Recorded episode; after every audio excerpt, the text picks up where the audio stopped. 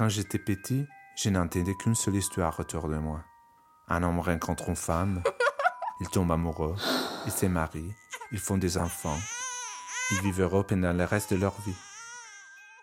Je ne savais pas que la vraie vie était pleine d'histoires différentes dans lesquelles l'amour se manifeste dans des formes magiques et imprévisibles. Bienvenue dans la série audio Ma, vie de licorne. Ma vie de licorne. Je m'appelle Lorenzo Ricciarelli et dans chaque épisode, je vous présenterai une licorne différente. Chaque licorne m'a raconté sa vie et comment Niel a réussi magiquement à créer son parcours en dehors du prévisible. Cet épisode s'intitule Ma, vie de pute. De pute. Ma vie de pute. Ma vie de pute. Et c'est l'histoire d'Arwen racontée par lui-même.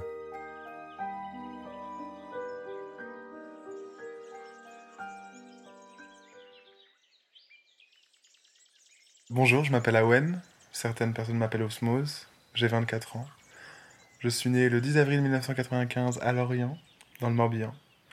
Je suis pute, je suis nomade, je suis spirituel. Et je vais vous raconter mon histoire. Alors, moi, j'ai une mémoire qui est un peu limitée. Donc, au niveau de mon enfance, il n'y a pas grand-chose. Mais il y a des choses quand même. Je me rappelle de cette maison euh, où on était en Bretagne. Euh, j'avais une grande sœur du côté de ma mère et deux grands frères du côté de mon père. On était dans une, une maison assez grande avec un grand jardin et un grand cerisier. Je me souviens du grand cerisier. Euh, puis après, il y a mon petit frère qui est arrivé et ma petite sœur. J'ai l'impression d'être dans cette dernière génération qui, qui a connu euh, ce, ce truc-là de quand tu vas voir tes amis, tu vas toquer aux portes. L'école était super cool. Il y avait des grands espaces, c'était vachement extérieur. Les profs étaient super cool, ils étaient super ouverts. Je me souviens que j'étais dans une classe de CP. Le matin, on le passait avec les CM1 et les CM2, donc euh, les classes supérieures. Et, je me souviens que je répondais à des trucs de CM1, CM2 en étant en CP. Genre, j'apprenais vite les poésies qu'ils apprenaient et tout. C'était. Ma mère est infirmière et mon père est infirmier aussi. C'était ma mère et mon père euh, se sont très vite séparés. J'étais très jeune. C'était au moment du CM1, je crois. Ma mère est très très très émotionnelle et très très sensible. Et elle était, elle pétait un câble, genre elle explosait des assiettes par terre. euh, elle était en, crise émotionnelle hyper intense. Et moi ça me touchait beaucoup. Parce que je suis très très émotionnel aussi, je tiens ça d'elle. Pendant qu'elle était euh, enceinte de moi, on lui a dit que j'étais mort à un moment. Donc en fait elle a cru que son bébé était mort à l'intérieur d'elle. Et en fait on lui a dit oh non en fait il est vivant. Donc imagine la relation qu'une mère a avec son enfant quand elle a cru qu'il était mort. Tu vois, je suis né et il y a eu ce, lien d'attachement excessif entre nous était clairement là. Donc voilà, après on était... euh, mes relations avec mes frères et sœurs, on s'entendait pas bien. Moi et mon frère, on avait un an de différence. Et c'était la guerre, quoi. enfin, c'était... On s'entendait vraiment pas bien, quoi. On était beaucoup dans une énergie de conflit. Je sais pas, on se disputait, quoi, pour des trucs cons de gosses, genre... euh, Ah, c'est toi qui as la télécommande, ou non, c'est à moi de choisir la chaîne. Et puis, euh, puis il y avait des moments où c'était assez vénère, quoi. Je me souviens, je rentrais dans des colères et, euh, et j'étais très énervé. Je me souviens d'un moment où il m'avait... euh, il avait fait un truc, genre il, a mis mon portable dans sa bouche pour exprimer sa colère, genre en mode je vais le buter ton portable. Et là j'étais hyper énervé, j'ai pris une chaise et je me suis stoppé juste avant et je me suis dit waouh Enfin, je me suis pas dit ça parce que, enfin maintenant quand je me dis ça, je me dis waouh, il y avait de la colère quoi. Il y avait énormément de colère. J'avais beaucoup de. de choses en moi qui faisaient mal. Je me souviens, je suis allé voir des psys assez tôt. Et j'aimais pas ça du tout d'ailleurs. Je me souviens d'un psy où euh, j'étais en face de lui et il y avait le grand silence. Et là, il me disait Vous pensez à quoi? C'était horrible. Et je disais directement Ah, rien. Genre, c'était hyper intrusif, quoi. Je, je me sentais. euh, Il entrait dans un truc euh, où je voulais pas qu'il aille.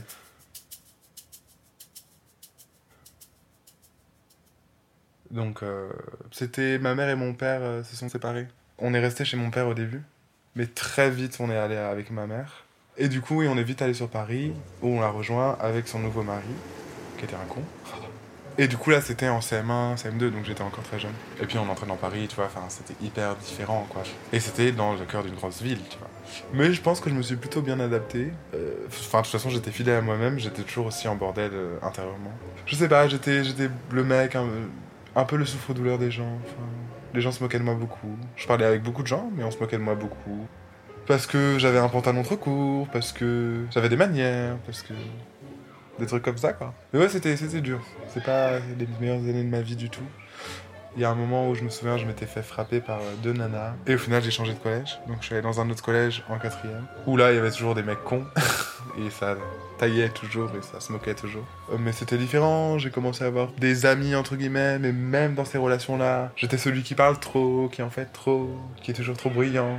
Super sympa, hein. Mais à un moment, on a envie de dire, ferme-la un peu, tu vois. Et donc j'étais comme ça. Et c'est à ce moment-là où je me souviens où j'ai commencé à écrire, je suppose. J'ai toujours écrit depuis très jeune, peut-être 14 ans, 15 ans. Et j'étais complètement euh, sombre, quoi. Franchement, j'étais. Euh, j'aimais pas l'humain, j'avais envie de mourir. J'étais vraiment suicidaire, en fait. J'avais vraiment envie de. de plus penser. Et du coup, pour moi, la mort, ça apportait cette libération-là. De plus être dans sa tête, de plus avoir de pensée, de plus avoir de sensations. Donc, la liberté. J'associais vraiment la mort à la liberté. Euh, j'ai écrit sur l'amour aussi, l'amour idéalisé. C'était même pas des choses que je vivais, c'était des choses que j'idéalisais et que je mettais sur papier. Ah bah oui.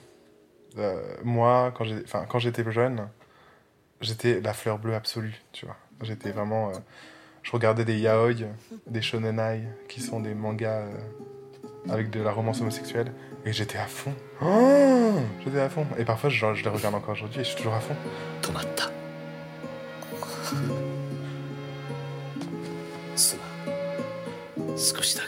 J'avais cette idée de totalement conditionné, totalement idéaliste de l'amour. Vraiment le côté être avec quelqu'un et n'être qu'amour, tu vois. Et en même temps, j'habitais seul en fait à partir de la fin de mes 16 ans. Parce que quand on était à Paris, euh, ma mère avait quitté son mari à Paris. Elle a quitté parce que de toute façon c'était un connard. Et euh, ensuite elle a trouvé quelqu'un d'autre. Et on a habité à Villejuif ensemble. Et c'était très compliqué. La vie avec ma mère, c'était très compliqué. En gros, on était tous les deux avec une sensibilité vraiment profonde et on avait des visions sur ma vie qui n'étaient pas la même du tout. Du coup, ça partait vraiment en, couille. C'était très dur. L'amour entre nous était brisé. En tout cas, c'est l'impression que j'avais. Et à un moment, bah, elle, m'avait renvoyé chez mon père, mais c'était pas possible, donc j'étais revenu. Et en fait, ce qu'elle a fait, c'est qu'elle elle m'a payé un an d'appart, en fait. Elle a payé un appart pendant un an, pendant mes 16 ans. Et au moment où on s'est séparés, je me suis rendu compte qu'il se passait quelque chose. Le, cordon était clairement coupé. Et là, je me suis rendu compte au moment où, où le cordon se coupait qu'il se passait quelque chose émotionnellement. Il y avait un truc qui se coupait. Alors que pourtant, j'étais à 500 mètres de chez elle. Et elle me disait, tu pourras nous voir deux fois par semaine et tout ça. Alors, il y a vraiment une grosse partie de moi qui voulait crever. vraiment, mais profondément. C'était genre un, un désir profond. Euh, à ce moment-là, peut-être que je commençais à me dire que j'avais envie euh, d'être libre et d'explorer le monde. Je me souviens qu'à mes 17 ans, je me suis dit waouh, toutes les années qui passent, plus tu grandis et plus tu perds du temps pour explorer le monde. Et je me suis dit ça à 17 ans. Et je me suis dit il faut que je me grouille. Après, je me suis dit on va se calmer.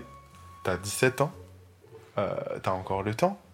T'es jeune en fait. J'avais déjà ce recul de calme-toi, ça va, genre respire un coup. Et en fait, à 17 ans, ce qui s'est passé, c'est qu'en seconde, euh, je bossais pas. Enfin, j'étais dans l'abandon total du truc. Pour moi, j'étais déjà inconsciemment anarchiste. Et l'école ne me motivait pas. À partir de la quatrième, de toute façon, ça, a dégringolé. Je trouvais plus d'intérêt dans l'école. J'aimais pas le format du truc, j'aimais pas comment ça marchait. Euh, du coup, j'étais pas motivé, du coup, je faisais rien. Je me souviens que j'avais eu genre des 0,5 en maths de moyenne parce que je mettais juste mon prénom. Je notais mon prénom, je m'allongeais sur la table, salut. Et quand j'étais en seconde, on m'a dit à la fin du coup, euh, tu peux redoubler ou tu peux changer de voix. Je me disais, si je, si je redouble, euh, je mettrai pas plus d'efforts, donc autant que je change de voix. Et j'ai changé de voix et j'ai fait un BEP carrière sanitaire et sociale. Je tombais pas beaucoup amoureux. Ou alors, euh, je m'accrochais à une personne et je l'idéalisais pendant trois jours et après c'était fini. Et sexuellement, ma première fois, c'était à 16 ans. J'étais sur un, un, un, truc de chat roulette, un truc de cam to cam. En fait, tu parles avec des gens en cam. Et il y avait un mec qui habitait pas trop loin, il avait 36 ans et il m'excitait carrément. Et donc je lui ai dit, ouais, ramène-toi et tout euh, devant. Ça c'était quand j'habitais chez ma mère, elle je rentre dans ta camionnette quoi. il était en mode, t'es sûr, c'est ta première fois et tout, nanana, ça doit être bien. Enfin, je fais non, non, ramène-toi J'en pouvais plus, j'avais trop envie de lui. Et du coup, je suis sorti par la fenêtre. Euh, on était au premier au, rez-de-chaussée. Euh. Je dis à mon frère, oui, euh, je vais voir des potes. Et je sors par la fenêtre et puis je le rejoins dans sa camionnette et puis on fait des préliminaires pour la première fois. Et, et c'était cool, c'était trop bien. Enfin, j'étais fait pour être pute, quoi. tu vois, genre juste le premier mec, 36 ans, 20 ans de plus que moi, dans une camionnette. juste, il y a trop des, des petits trucs de. Ok, pute Destiny, I love it. En fait, dès très jeune, euh, j'avais une vision des prostituées qui était ultra poétique. J'étais complètement inspiré par elles. C'était pour moi, c'était. Elles représentaient une force de sensualité, d'assumer vraiment euh, être là dans la rue en tenue euh, devant tout le monde, c'était une force mais que je trouvais hyper impressionnante. Et surtout, je sentais que ces personnes-là avaient du vécu. Et du coup, c'était vachement de l'idéalisation, de l'objectifisation, tu vois, de la fétichisation, de quelque chose que je ne connais pas mais que je percevais comme ça. Et du coup, bah, il y avait cette envie-là qui, était là en moi, de euh, le travail du sexe, la prostitution, coucher pour de l'argent, c'était là. C'était là en moi très très jeune. Je pense que l'univers euh, amène ce que tu vibres, et moi je pense que je le vibrais. Et donc, euh, à la fin de mes 17 ans, j'ai eu un mec qui m'a proposé sur Grinder. Une fois que j'ai commencé à baiser, euh, enfin à faire les préliminaires dans la camionnette, le sexe était où la porte était ouverte. J'ai découvert Grinder. Et il y a un mec qui m'a proposé euh, de me payer 50 euros pour qu'on se voit. Et du coup, je fais tant mieux, parfait, c'est nickel, ça arrive. Et du coup, j'y suis allé. J'étais pas du tout, j'ai pas, je suis pas passé par cette phase de oh là là, j'ai peur, c'est bizarre et tout, c'est glauque et tout. C'était juste une réponse logique à mon envie. Donc j'y suis allé. Et on a parlé, on a parlé, il était super sympa, il était super canon. Euh, et puis il m'a dit à un moment, tu sais, euh, je passe un super moment avec toi, donc on n'est pas obligé d'aller au lit, tu seras quand même payé et on peut continuer comme ça. Et moi je lui dis non, non, non, non. On va aller au lit, mon gars. Parce que j'avais grave envie de coucher avec lui. Et c'était trop bien. Et du coup, c'était ma première expérience qui était parfaite. Et puis après, bah, du coup, je le faisais de temps en temps, euh, quand j'avais l'occasion. Mais je bossais aussi à la crèche. Donc, c'est pas... c'était pas financièrement un besoin à ce moment-là. Et du coup, j'avais... Ma mère travaillait en crèche à ce moment-là. Et elle nous racontait souvent le soir euh, ces histoires à la crèche. Et moi, c'est un monde apparemment qui me parlait bien. Et d'ailleurs, je me souviens, à un moment, une scène où on était à un mariage d'amis de mes parents. Et on m'a laissé seul avec un bébé un moment, genre, pour m'en occuper. Et là, j'ai une révélation. J'ai une révélation, les gosses, quoi. Genre, j'ai vu le gosse, cette espèce de petit bout euh, qui commence sa vie, euh, qui est l'innocence pure, qui est la réaction pure à tout ce qui l'entoure, devant toi, et toi, t'es en mode. Trop beau, quoi. T'es dans une, place de responsabilité, de prendre soin, et c'était vraiment magnifique. Et je pense que ça, ça a été un point vraiment important dans, dans mon choix de bosser ensuite avec les, bébés. Et après, bah, c'est à, ce moment-là que j'ai fait mon année euh, pour apprendre auxiliaire de puère. Et j'ai eu une bourse tous les mois, parce qu'ils cherchent beaucoup dans ce métier-là, donc ils te payaient, ils m'ont payé genre 1400 euros par mois, en échange d'un engagement de 3 ans à bosser pour eux. Et du coup, bah, j'ai pu payer mon, mon loyer tout seul. Et après, elle, elle, pas, elle est partie à Nancy. Et mon père était resté euh, à côté de Nantes. Et donc habiter tout seul m'a apporté une maturité énorme, en fait. Euh, parce que tu te rends compte de plein de trucs. Et du coup, à 18 ans, j'ai commencé à bosser en crèche. Travailler avec des enfants, euh, des bébés m'a apporté aussi une maturité énorme et un recul sur l'existence, en fait. Parce que tu t'occupes de personnes qui rentrent dans leur premier pas de vie. T'en as 20 autour de toi, qui sont émotionnellement hyper ouverts, qui sont très logiques aussi. Et t'apprends et tu renoues avec ta propre enfance. Parce que tu te dis, waouh, là, par exemple, j'ai une responsabilité.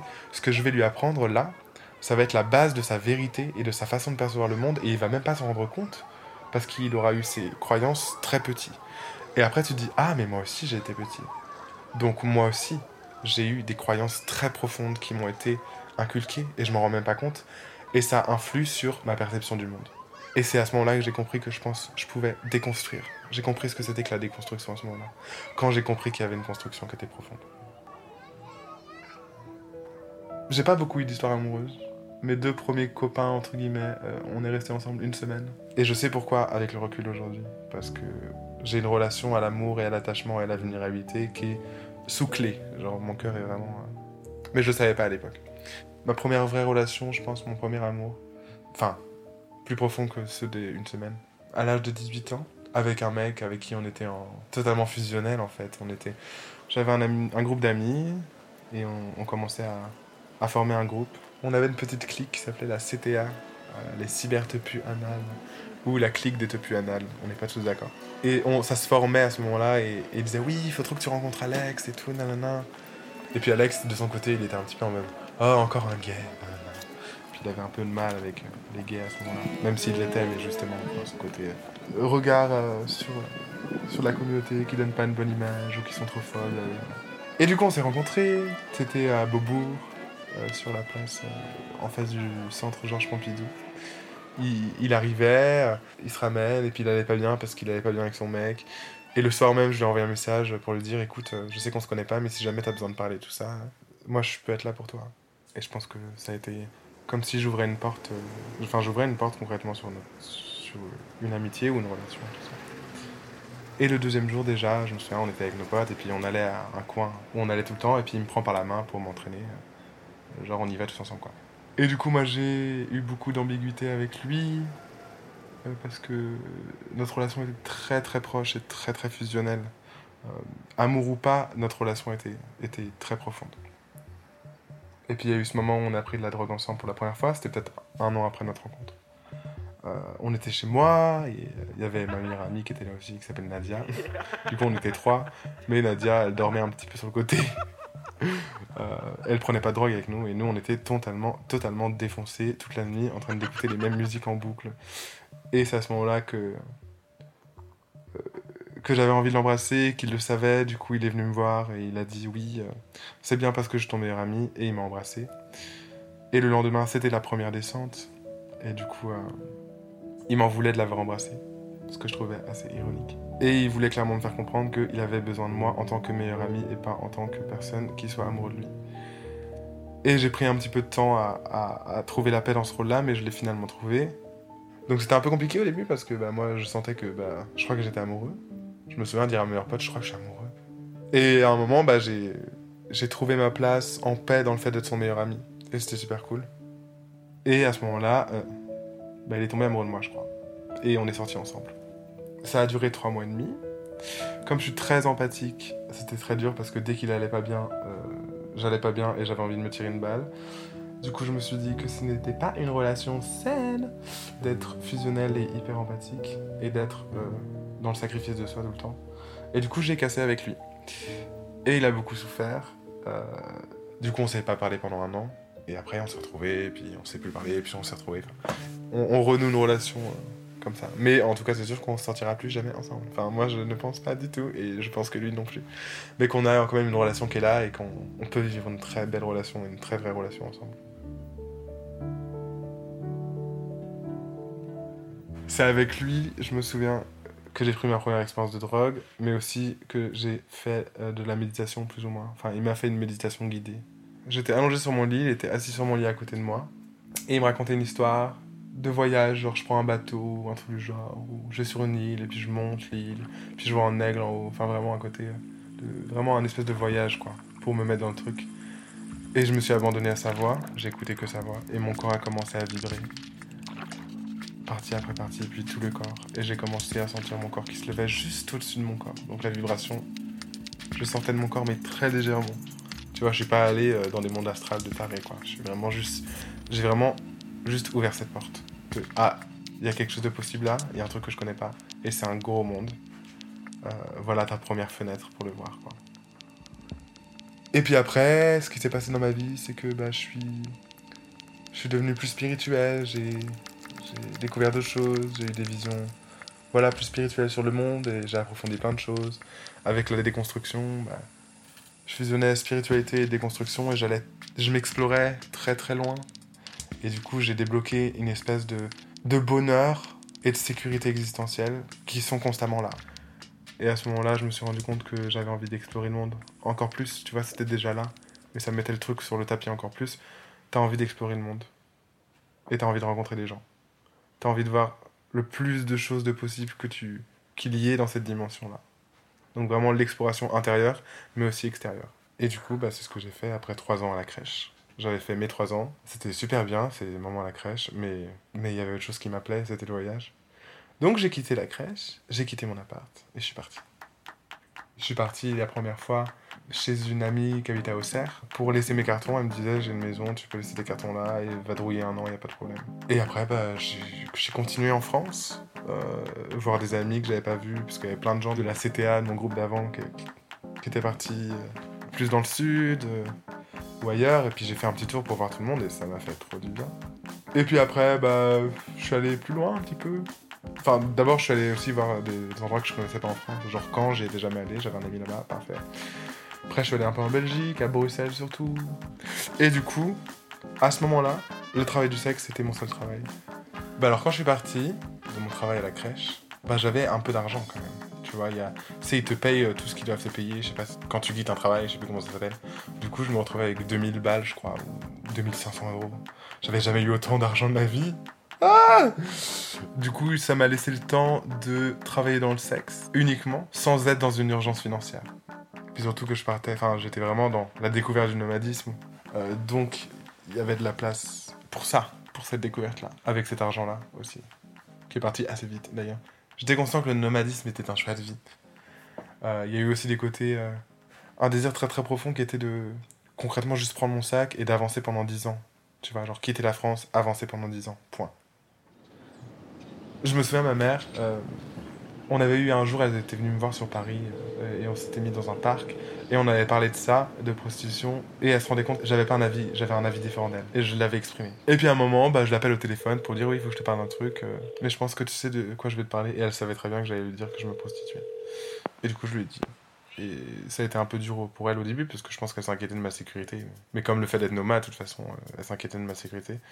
Et maintenant, aujourd'hui, ça se passe très bien parce que quand je suis avec elle, je dis bon, ce soir, je mange pas avec vous parce que je vais bosser. Elle me fait ok, pas de souci.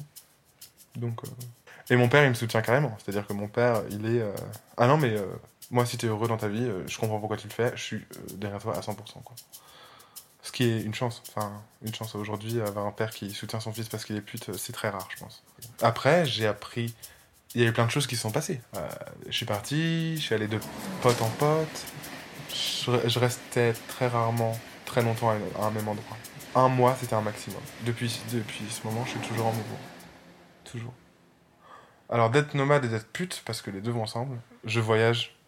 Je voyage où j'ai envie de voyager. Si j'ai envie de partir et de me dire, ouais, j'irai bien là, voir euh, machin, j'y vais j'ai plus de pression, le, temps, le temps est, dans mes mains en fait. J'ai récupéré mon temps. Je me réveille plus à 8h du matin, à 6h du matin pour faire une heure de transport pour aller travailler, pour en alimentant un système. Je prends ma vie en main et le temps que j'ai, il est à moi désormais. Et c'est ça le mieux en fait. C'est le côté je prends le contrôle de ma vie. Si j'ai envie de me réveiller à 15h, je le fais. Si j'ai envie de me réveiller à 6h, je le fais. Si j'ai envie de rien foutre, je le fais. Et je le célèbre. Voilà.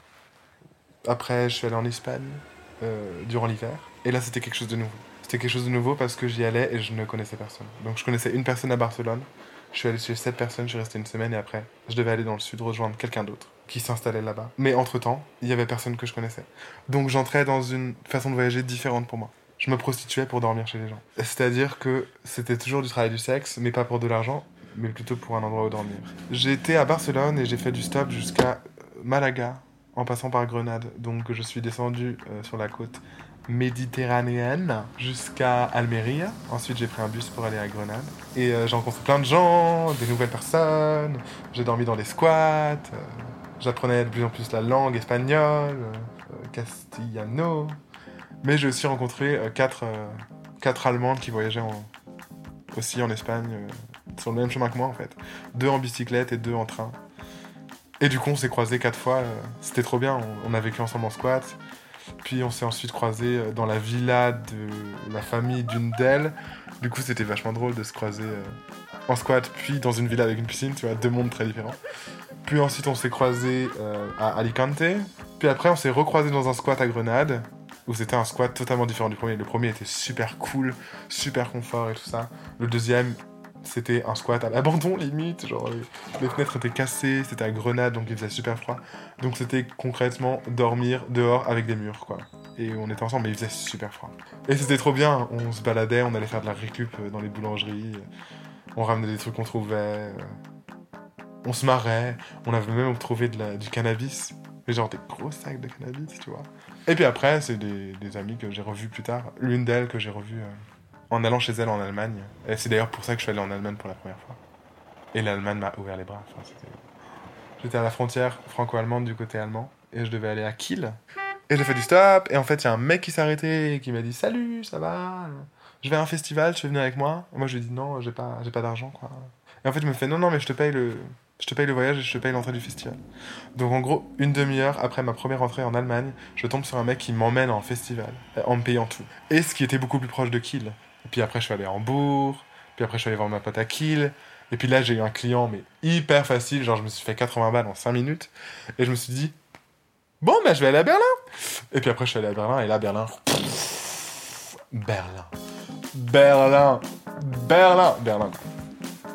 La fête. Euh, la liberté. Euh, j'ai trouvé, j'ai rencontré un pote euh, là-bas qui m'héberge maintenant et à chaque fois que je vais là-bas, il peut m'héberger parce qu'on s'entend trop trop bien. On se fait des soirées où on discute et on refait le monde et on se déconstruit.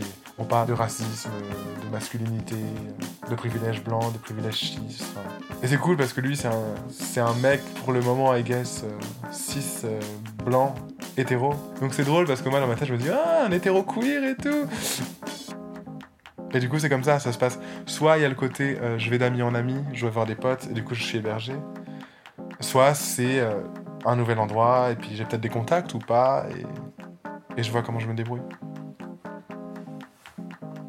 Donc, le côté du travail du sexe pour moi, ou comment je le vis, c'est ce côté, bah, croiser des âmes en fait. J'ai toujours voulu croiser des âmes, et là, je peux croiser des âmes, et on peut se rencontrer de plein de manières différentes, la plupart du temps sexuellement, charnellement mais c'est beau, c'est ce que pour moi c'est la base de la vie, c'est grandir en moi avec l'autre et donc croiser des gens. Sauf qu'il n'y a pas beaucoup de gens qui ont, compris ça en fait, je pense. Et pour beaucoup de personnes, les prostituées, les travailleurs du sexe, les travailleuses du sexe, sont pas à la même échelle qu'eux en fait. Parce que le poids du stigma qui pèse sur nous nous enfonce là-dedans. On sait pas ce qu'on fait, on est naïf, on est contrôlé, on est soumis, on est glauque, on fait ça pour acheter de la drogue, le sexe ça se vend pas, l'amour ça se vend pas, euh, c'est dégueulasse, comment tu te sens, t'es pas trop sale, nanana, enfin, tous ces trucs-là. Enfin, de moins en moins, mais dans la conscience de beaucoup de personnes, être une pute c'est quelque chose de sale et de dégradant. Pour moi, le travail du sexe c'est quelque chose d'éthique et d'empouvoirant. Quand tu rencontres une personne, tu rencontres un univers, tu rencontres une perception du monde, et ça c'est grandir, en fait, l'échange. Et du coup, être pute et me dire que je peux faire ça en étant payé pour ça, c'est super beau. Et le côté spirituel, c'est ça, c'est le côté rencontre. Je sais qu'avec des clients, il y a de l'amour. Mais qu'est-ce que l'amour, en fait? Il y a beaucoup de types d'amour pour moi, et pour moi, c'est de l'amour universel. C'est-à-dire aimer une personne juste parce qu'elle l'est, en fait. Juste parce que son existence est quelque chose de beau. Et donc, j'aime l'existence des gens. Et avec certains clients, euh, ça se passe pas comme ça. Parce qu'il y a autre chose en jeu. Ça peut être que du cul et ça peut être quelque chose d'autre. Il y a des gens avec qui il y a de l'amour. Il y a de je t'envoie de l'amour et je prends soin de toi. Et inversement, et on partage cet amour ensemble, même si c'est que pour une heure, même si c'est pas de l'amour de couple.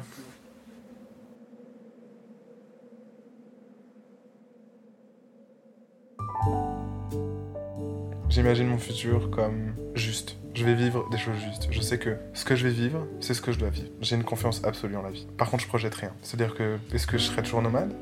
Est-ce que je serai toujours pute? Est-ce que je serai fixé? Est-ce que je serai en couple? Est-ce que je serai en trouble?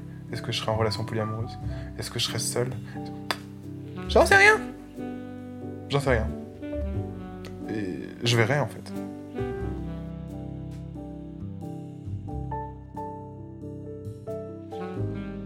Vous venez d'écouter Ma vie des putes, un épisode de la série podcast Ma vie des licornes. N'hésitez pas à vous abonner et à liker l'épisode si vous l'avez aimé. Nous sommes un podcast 100% indépendant et nous avons besoin de tous les soutiens que vous pouvez nous accorder. Alors n'hésitez pas à partager ces podcasts sur vos réseaux sociaux et à en parler autour de vous. Je m'appelle Lorenzo Ricciarelli et j'ai produit, réalisé et monté cet épisode. Daniele Segre a mixé et contribué à la musique. Un grand merci à Wen qui nous a généreusement raconté son histoire. Vous pouvez nous retrouver sur toutes les plateformes principales des podcasts et nous découvrir encore plus sur les réseaux sociaux et sur notre site mavidelicorne.com. Merci de nous avoir écoutés.